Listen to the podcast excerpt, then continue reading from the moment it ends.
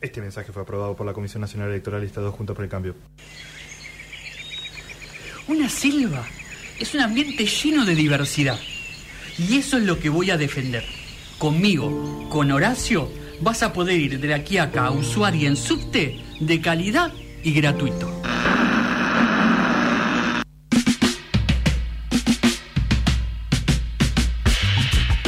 Últimos 10 minutos de noticias descafeinadas y nos metemos en una muy linda historia. Decíamos, ¿no? Al principio del programa, eh, hay muchas elecciones que terminan en Sí. empate en la vida. Puede ser desde, desde una votación en un consorcio, pasando por el 38-38 de la AFA, quizá la más conocida de todas. Eh, e incluso, bueno, algunas elecciones barriales, ¿no? Que no sé, mm, eh, 500 votos y son 250 y 250, digamos, cosas así, ¿no? Eh, ya si pasamos a pensar en elecciones de 5.000 votos, es, es poco probable que suceda, ¿no? 2.500 y 2.500. Ahora, Sí.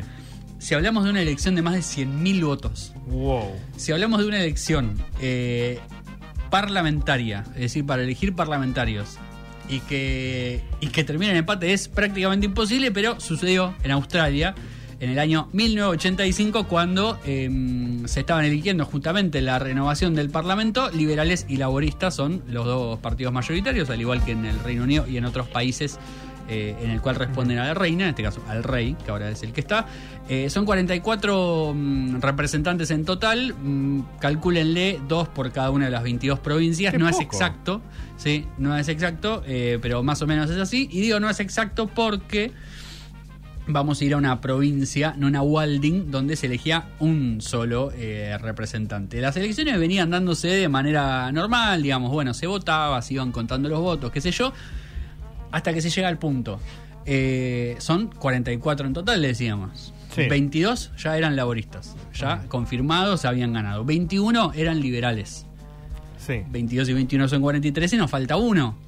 Ese uno estaba en este hermoso lugar, en una Wanding, que es eh, muy cerca de Melbourne, en, en Australia, donde eh, Bob Ives, el laborista, y Rosemary Barty, la liberal, se disputaban el último lugar. Si había mayoría para los laboristas o si había un empate técnico entre laboristas y liberales. Eh, la elección iba, digamos, iba avanzando, iban contando voto a voto. eh, se hizo esperar bastante la decisión, tardaron 10 días en contar Wow. todos los votos que, que, que, bueno, daban el resultado final y llega el día. Llega el día 10 días después, esto fue un 2 de marzo, así que 12 de marzo del 85 tenemos el resultado. 54.821 votos para Ives, 54.821 votos para la Rosemary Barty, empate. O sea, el empate es eh, a- al, al, eh, al 44. Empate en el último, O sea, exactamente. en- y, y que encima si entraba iba a ser 44-44, que también iba a ser un empate, ¿no? Eh, sí, 22-22 en Claro. realidad, porque- Ujú. para, que, para, que, para que fuera empate. Bueno, están empatados en votos. Escándalo total, digamos, ¿no? La gente se agarra la cabeza, lo- lo- el, el tribunal electoral dice, ¿qué carajo hacemos? ¿no? Empiezan todos a mirarse las caras y decir, ¿y ahora qué? Eh, eh, la Kathleen Leonard, que era la, la oficial electoral del lugar, pide un recuento. Siguen empatados, Sí, sí. digamos. O sea, no, no, no hay, no hay tutía acá, los votos son exactamente los mismos. Y se empiezan a preguntar, bueno, ¿qué hacemos? Y ahí empieza el problema. Nunca había pasado. No. Entonces no hay reglamentaciones. Si nunca pasó, nadie nunca se Nadie preguntó lo qué haríamos. nunca, Claro, sí, o sí. sea, no, no, es imposible. O sea, 100 Y mil tenés que votos. hacer la elección de nuevo, no sé. Bueno, eh, la primera decisión que se toma eh, a, la, a la señora ¿Pero Kathleen quién va a es cambiar el voto? eh, tirar una moneda. No. La mina dice, tiremos no, una moneda. loco. ¿Cómo vas a decidir tirando una moneda? No puede ser. Eh, no, perdón, y ni siquiera en realidad. eh, tirar una moneda es, es figurativo. Pusieron los dos nombres en una caja, o sea, dos papelitos, con uno con el nombre, y dijeron, bueno, que alguien eh, meta la mano y saque un papel. No, no tiene sentido. O sea, dejate de joder, boludo. Eh, los diarios australianos obviamente enloquecen, Sí, sí, sí. enloquecen con esta, con esta decisión, dan por ganador a Bob Ives en el, el sorteo y esto daba una mayoría eh, para los laboristas de 23 a 21 después del empate en más de 54 mil votos. Eh, pero el tema es, si vos fueras Rosemary Ives y te dicen que perdiste la, la elección por un Por un- sorteo, Por una caja de Schrö- Schrödinger. Exactamente. Eh, obviamente no te vas a quedar ahí, vas a decir, ah, sí, perdí, mm, ganó la democracia, digamos, ¿no? Las bolas. Eh, la mina apeló. primero dijo que había 44 votos que eran irregulares, eh, que, no, que no se habían contado, digamos, y la justicia dijo no. Digamos, no, no, eso no es cierto, los votos están todos válidos. Entonces eh, la justicia dijo, bueno, pero acá hay algo, digamos, acá, acá hay un problema. Sí, sí, sí. Y tomaron la decisión que era la decisión que había que haber tomado desde el primer momento, que era, muchachos, se vota de nuevo. obviamente.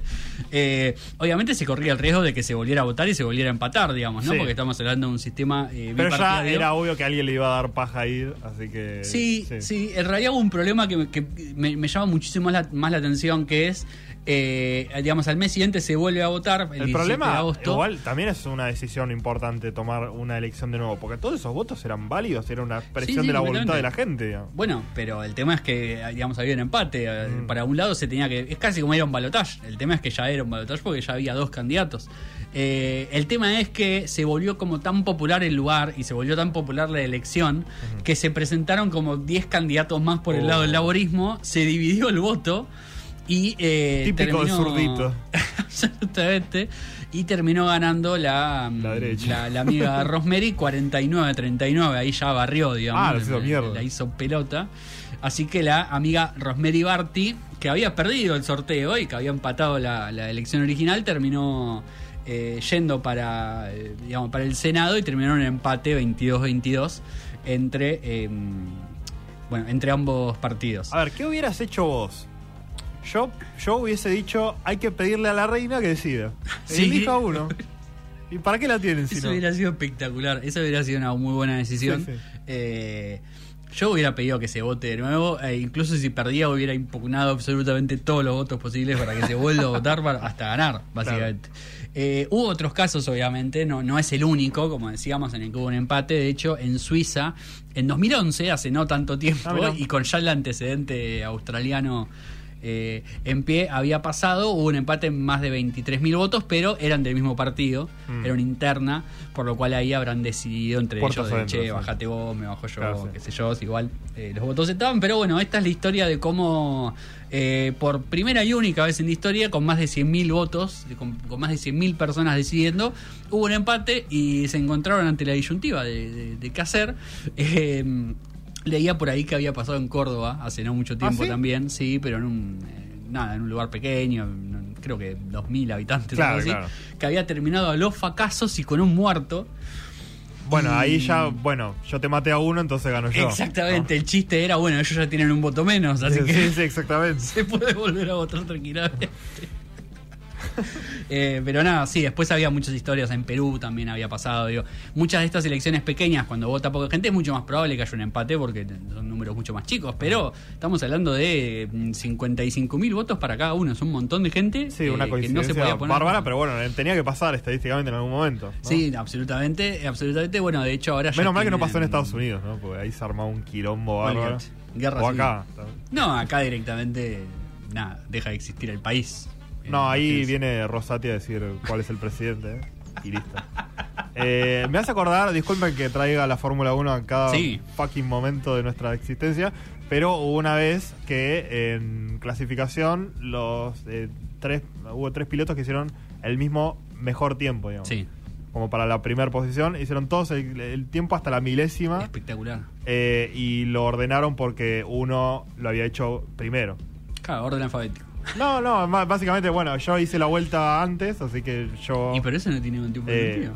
no sé. Porque es la organización Porque la soy el primero que hizo ese tiempo. bueno. Claro, bueno, está bien. El resto se copió de mí. Está bien. Eh, en el fútbol pasa todo el tiempo, de hecho a la AFA le, le pasa con los torneos. Eh, el último es el triangular entre San Lorenzo Boca Ah, y Tigre sí. 2008. Eh, lo que pasa es que siempre cambia la, la decisión. A veces es por diferencia de goles, es decir, quién, eh, quién hizo más goles de los que le hicieron. Claro. Otras veces es justamente quién hizo más goles. O sea, Eh, porque primero es diferencia de gol, después es goles a favor, Claro. después goles en contra. Sí, en y- algunos, en algunos torneos es en los partidos que jugaron entre sí. Si vos le ganaste a los dos que quedaron primeros con Claro, vos, entonces sos el sos el campeón. mejor, sí. Eh, en el mundial, por ejemplo, se define por amarillas. Lo, Eso lo- es malísimo, Lo que se dice fair play.